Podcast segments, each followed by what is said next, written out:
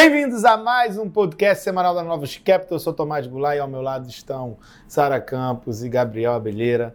Vamos falar nessa semana que foi encurtada aqui no Brasil, lá fora a gente também teve feriado segunda-feira nos Estados Unidos. Tivemos desenvolvimentos de inflação e de atividade econômica, né, Sara? É isso. Fechando a divulgação dos dados de inflação referentes ao, mesmo, o, ao mês de janeiro, o PCI também surpreendeu de forma altista nos Estados Unidos.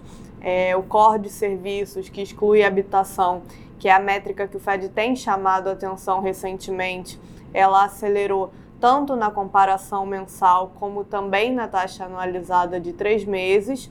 E do lado da atividade, os PMIs referentes ao mês já de fevereiro vieram é, acima da expectativa, em especial do lado de serviços, mostrando que a economia segue resiliente. Outra coisa, durante a semana, outro ponto que nos chamou a atenção foi a revisão da renda real ao longo do segundo semestre do ano passado, que ajuda a explicar para a gente é, por que a economia tem se mostrado é, mais firme. E ainda nos Estados Unidos, essa semana o Fed divulgou a ata da última, da última reunião, onde o comitê mostrou cautela em relação à inflação. Acho que talvez à luz dos dados disponíveis naquela época, o fato é, deles não terem discutido pausa ou alguns membros defendendo 50 bips, é, isso seria uma novidade, mas no início dessa semana a minuta já era uma notícia velha. Então, é, o conjunto de dados que foram divulgados essa semana nos Estados Unidos, né, o PCI é, e os dados de atividade, eles só reforçam um cenário que a gente vem discutindo aqui ao longo é, das últimas semanas, talvez dos últimos meses no nosso podcast, que a gente vê a inflação ainda muito elevada, com riscos de se mostrar mais persistente, né, o que não era condizente com o afrouxamento das condições financeiras que a gente observava no início do ano. É, e aí, nessa semana, né, acho que o Gabriel pode até comentar em relação aos preços, o que a gente viu foi justamente um aperto é, dessas condições financeiras. É, do nosso lado aqui a gente percebeu na semana, a gente viu na semana uma forte aperto das condições financeiras nos preços dos ativos, né? Os juros americano é, abrindo bastante em toda a curva. O mercado começa a convergir mais para o que o Fed vinha falando, né? De ter os juros é, alto por mais tempo. Então começa a retirar todas as quedas que estavam sendo precificadas aí durante esse ano. É, e é isso. Aí os juros começa, fez até pico do ciclo. Juros de dois anos, por exemplo, abriu quase 20 bips. Juros de 5 anos abriu aí 18 bips. Juros de 10 anos abriu um pouco menos, a curva fleteando mais, né? Abriu perto de 13 bips. É um movimento bem forte de juros que acaba impactando também todos os outros ativos, né? É, bolsa, por exemplo, o S&P é, caiu na semana perto de 2,5%, 2,5%. É, quando a gente olha, o, o, dólar também ficou forte na semana, ficou, subiu 1,30%, que também é um componente do FCI, né? Quando a gente viu um aperto das condições financeiras, a gente vê o dólar forte também. Então é isso, acho que o mercado está começando a convergir foi pego, a gente está sendo pego de surpresa de novo pelo dado de inflações mais fortes e está convergindo para o que o Fed já vinha falando, da necessidade de um aperto de, das condições financeiras mais forte. E além é, disso tudo que o Gabriel falou, né, de Estados Unidos, a gente teve outros temas importantes ainda lá, é, lá fora. Acho que o primeiro que vale destacar foi o, o Eda, é, que foi nomeado para ser o novo presidente do Banco Central do Japão, substituindo o Kuroda. Então, essa primeira sabatina era relevante para o mercado ouvir é, o que ele pensa e qual a diferença em relação à forma que a política monetária está sendo conduzida hoje. E, ao nosso ver, foi uma, uma leitura assim um pouco neutra. Né? A gente não tem ainda como é, definir o EDA dentro de um, um lado Roche ou Dovish. É, ele citou os efeitos colaterais decorrentes de, de, todo o estímulo que o BOJ dá, mas também é, reforçou que a política atual do, do, Banco Central é um meio necessário e apropriado para alcançar a meta é, de inflação. Então, ele deixou totalmente condicional e é o que, na verdade, se a gente olha para todos os bancos centrais do mundo, é o que eles estão fazendo, né? Porque com um cenário muito incerto, a gente sempre fala aqui que dados, o mais importante é olhar para os dados. E aí ele, o que ele falou foi, olha, se a tendência da inflação aumentar significativamente, se a gente alcançar de forma sustentada a meta de 2%, aí o Banco, o Banco Central deve considerar a normalização de política monetária. Então ainda não dá para definir ali num, num lado, é, de novo, né, entre Rocket e Dovish, mas a gente tem essa condicional que vai acontecer é, para frente com a inflação. E por último, mas não menos importante, essa sexta-feira, dia 24 de fevereiro, é, marcou um ano da invasão russa na Ucrânia.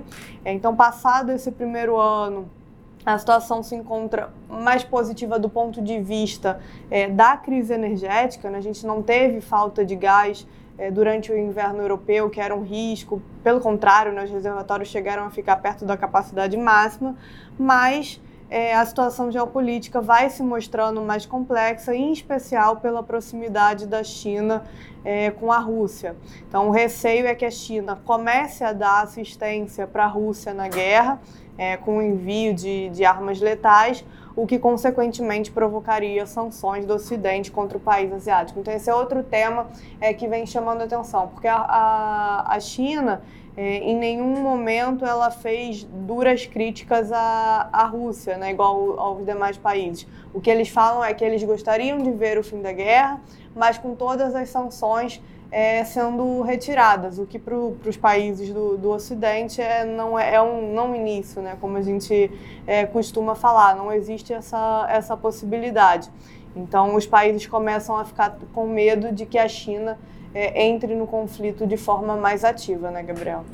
Pois é, isso aí refletiu também na, na Bolsa Asiática, né? A gente viu, por exemplo, a Bolsa de Mercados Emergentes, que é muito ligado à China, caindo 3,70%.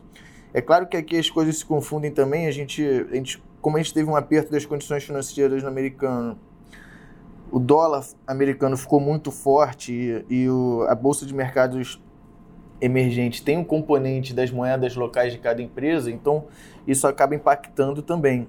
Mas com certeza é, chegou a impactar bastante aí é, também toda essa discussão, essa possível assistência da China à Rússia é, com possíveis drones, né, que estava sendo discutido. Bom, no Brasil a gente segue com as nossas idiosincrasias, né, ainda mais nesse ambiente global é um pouco mais negativo. Acho que, assim, de grande destaque, a gente tem a decisão sobre a, o fim da desoneração dos combustíveis ou não. É, só, só recapitulando, no final do ano passado ia vencer a desoneração dos combustíveis, é, principalmente dos impostos federais.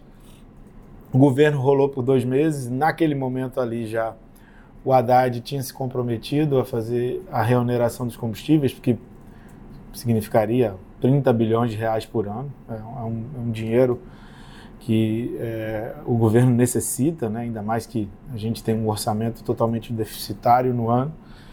E ele perdeu a queda de braço com relação a, a Glaze Hoffman, acho que representa né, a, a classe que está contra essa reoneração. E nas últimas duas semanas, os, as pessoas que trabalham com o Haddad, de alguma forma, é, passaram a mensagem ao mercado de que, olha, não, agora sim é uma batalha que ele quer vencer, é a batalha do fim da desoneração e vai se encerrar agora ao final de fevereiro. E viajou, foi para a Índia com Roberto Campos Neto e deixou aqui o Lula à mercê da Glaze Hoffman e ao que tudo indica, ela está conseguindo novamente convencer o Lula de a não fazer essa reoneração e o que é fiscalmente muito negativo. E se você tem um governo que não goza de tanta credibilidade fiscal e o mercado tem uma boa vontade com o Haddad, porque ele sabe quais são as dores do mercado, o que, que o mercado gostaria de ver ser feito, ele perdendo as disputas a todo momento, é, mostra que ele é um ministro muito fraco e ninguém vai acreditar. Lembrando que é, agora em março vai ser o envio da nova regra fiscal, do arcabouço fiscal. Ele perdendo todas as batalhas, não tem como a gente acreditar que vai ser um arcabouço fiscal bom, um arcabouço fiscal crível. Então, o que atrapalha muito o, o, o trabalho dele. Então, assim, acho que isso continua a, a colocar um tom negativo nos ativos brasileiros. Hoje a gente teve a divulgação do IPCA 15, veio ligeiramente acima do esperado, com 0,76. É um mês que você tem o reajuste das mensalidades escolares. É, quando a gente vai ver algumas aberturas ali, a gente vê que os núcleos voltaram a ficar um pouco mais pressionados. Mas, assim, nessa dinâmica de inflação brasileira ali entre 5% e 6%, muito distante da meta, é, acho que essa é a nossa realidade de inflação mesmo, uma inflação mais alta com esse fiscal, com esse desarranjo fiscal, essa falta de credibilidade de uma forma geral. Então, e os ativos brasileiros, Gabriel? É, os ativos brasileiros se o ambiente econômico externo não ajuda e o interno também não, né? Então a gente fica muito à mercê do ambiente externo. É, a bolsa brasileira acompanhou aí o, o, a bolsa de mercados emergentes. A gente tem uma ligação muito forte com China, né? Com o mercado emergente. É, bolsa brasileira, o IBOV caiu 3%. É, os juros também teve uma, uma abriu bem na semana, né? Eu acho que por questões locais e por pressão também dos juros americanos abrindo, né, que acaba colocando pressão basicamente em todos os juros ao redor do mundo. É, então, aí a gente viu, por exemplo, janeiro 24 abrindo aí perto de 20 bips, janeiro 25 abrindo aí perto de 25 bips, um movimento relevante, acompanhando aí um movimento que foi na verdade global. É, o Brasil não foi arrastado aí, que também a política interna também não ajuda. E semana que vem, né? É importante a gente ficar de olho lá fora, né, Sara? É isso. A gente tem a divulgação dos ISMs nos Estados Unidos e a gente tem a inflação na Europa, que é a, a inflação prévia para o mês de, de fevereiro. Então, sem dúvidas, muito importante. Aqui no Brasil, vamos ficar de olho em qual vai ser a indicação para diretor do Banco Central do Brasil, em substituição ao diretor de política monetária, qual vai ser o nome, quem vai ser indicado. Isso vai mostrar muito do que, que o governo pensa com relação à condução de política monetária e ao Banco Central do Brasil. E na quinta-feira a gente tem o PIB, é, que vai mostrar o PIB fechado do ano passado.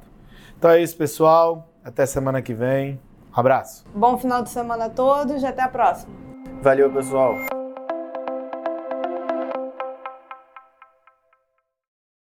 A Novos Capital, gestora de recursos limitada, não comercializa nem distribui cotas de fundos de investimento ou qualquer outro ativo financeiro. Este podcast não constitui uma oferta de serviço pela Novos e tem caráter meramente informativo.